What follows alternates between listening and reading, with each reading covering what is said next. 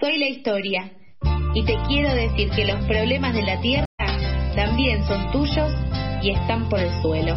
Bueno, recorremos el suelo contándote por qué el oso polar tiene sed y qué podemos hacer para alcanzarle un vasito de agua.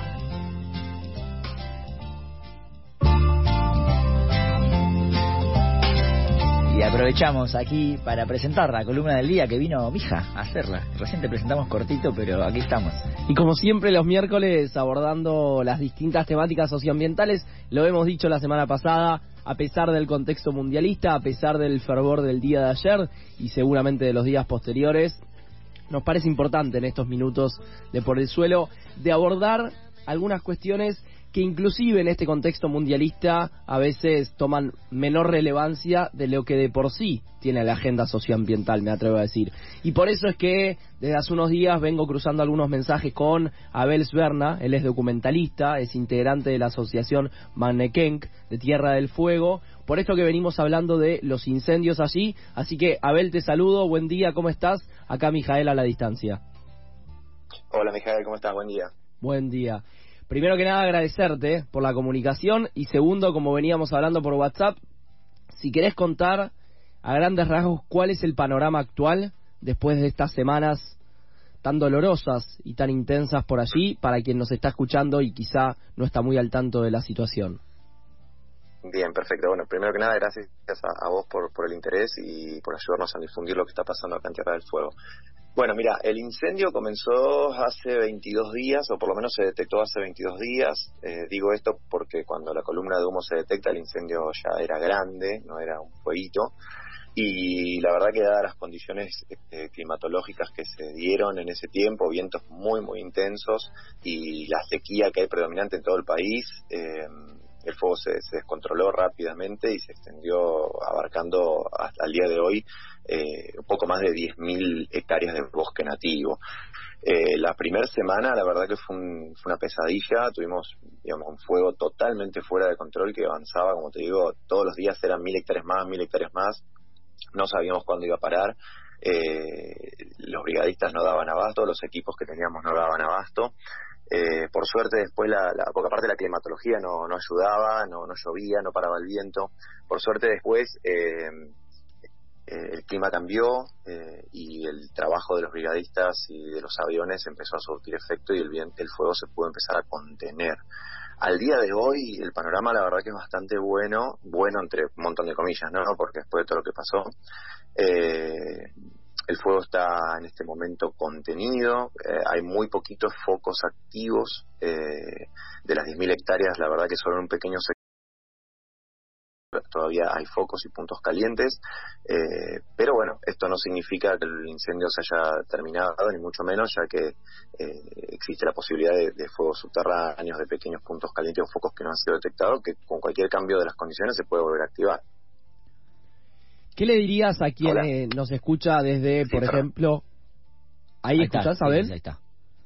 Sí, ahí, escucha, escucha. Ahí se entrecortó un poquito. No, muchas veces aquí hablamos en este espacio semanal de qué decirle, qué proponerle a quien está, por ejemplo, en el área metropolitana de Buenos Aires, cuando sucede, por ejemplo, esto, incendio a miles de kilómetros de donde vivimos, pero que a la vez esa impotencia de decir, che, con un retweet, con un repost para visibilizar no alcanza pero a la vez no es que vamos a viajar todos a Tierra del Fuego.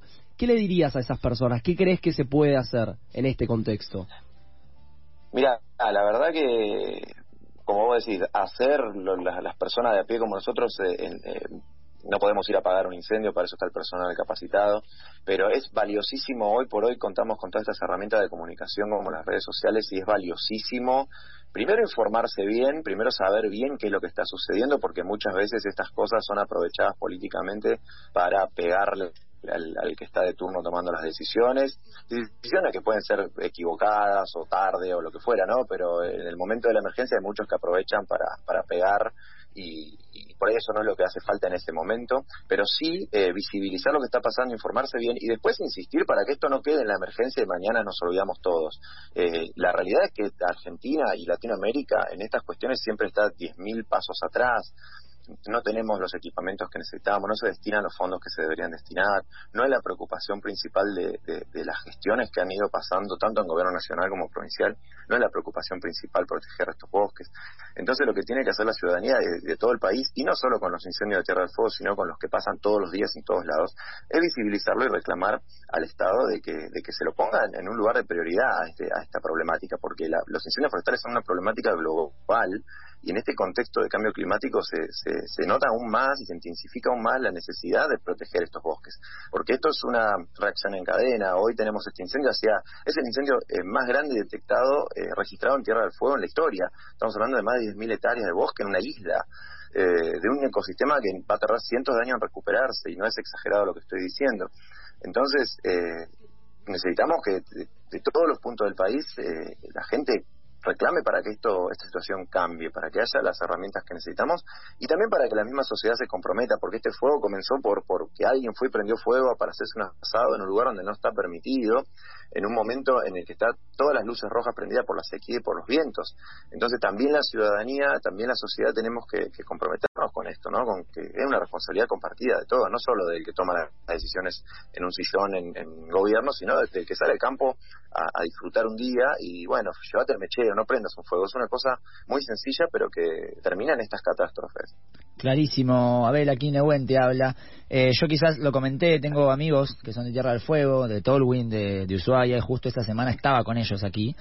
Y, ah, y, bueno, me fueron poniendo, yo estoy aquí en Buenos Aires, me fueron, yo soy de Calafate, entonces tengo amigos también de todos lados de allá del sur por cuestiones deportivas y me fueron poniendo un poco al tanto y, y los primeros días era esa desesperación de que uno de los chicos me decía, no entendemos todavía qué pasa, por qué se inició esto, pero me mostraba las imágenes que fue la primera semana eh, y desde ya que eran imágenes tristísimas, eh, me alegra escucharte decir que, que quizás hoy el panorama está un poco mejor, pero que claramente todavía no, no terminó y que hay que seguir eh, atentos, atentas, atentes para poder terminar de controlar esto, que no vuelva a suceder. Y bien lo dijiste recién, aquí es un programa que de la mano de mi hija militamos un montón de, de causas ambientales y así como ha habido leyes que se han sancionado y aquí se han celebrado mucho, eh, también esto que dijiste vos recién, del, tema de presupuestos nacionales y demás, eh, es una necesidad. Así que, que aquí claramente seguiremos eh, trabajando, aportando nuestro granito de arena para que esto no vuelva a suceder y para que cada vez que suceda tengan también el espacio para, para que visibilizarlo, porque es algo que, que bien dijiste, es necesario que, que todos estemos al tanto y que en la medida de lo que podamos aportemos nuestro granito. Sí, totalmente. Y, y bueno, para, para, para terminar por ahí con una idea de que eh, estos bosques que se quemaron acá no son de los fueguinos, son bosques que son un patrimonio de toda, de toda la nación, de todos los argentinos, argentinas, eh, del jujeño, del mendocino, del porteño, o sea, estos bosques son para todos, cumplen roles ecosistémicos que, que, nos, que nos impactan a todos, entonces necesitamos que como país comprometernos, no sé, la gente del norte con lo que nos pasa en el sur, los del sur con lo que nos pasa en el norte, y por otro lado lo que decide las legislaciones eh, sí es importantísimo, todos celebramos las leyes, pero las leyes sin plata y sin aplicación son letras en un papel. Hace poquito acá celebramos, hace unos días nomás, coincidiendo con el incendio, celebramos la creación de un, del área natural protegida Península Mitre, que es un reclamo histórico.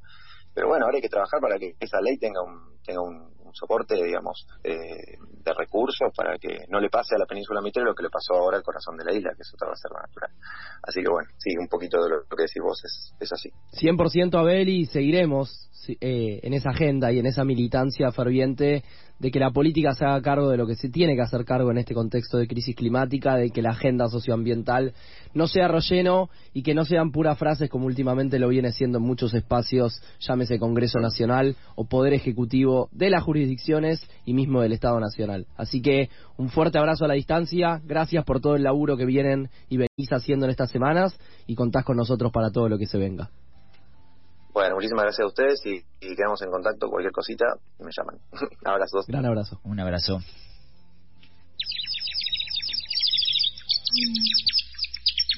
¿Madrugaste o seguiste de largo?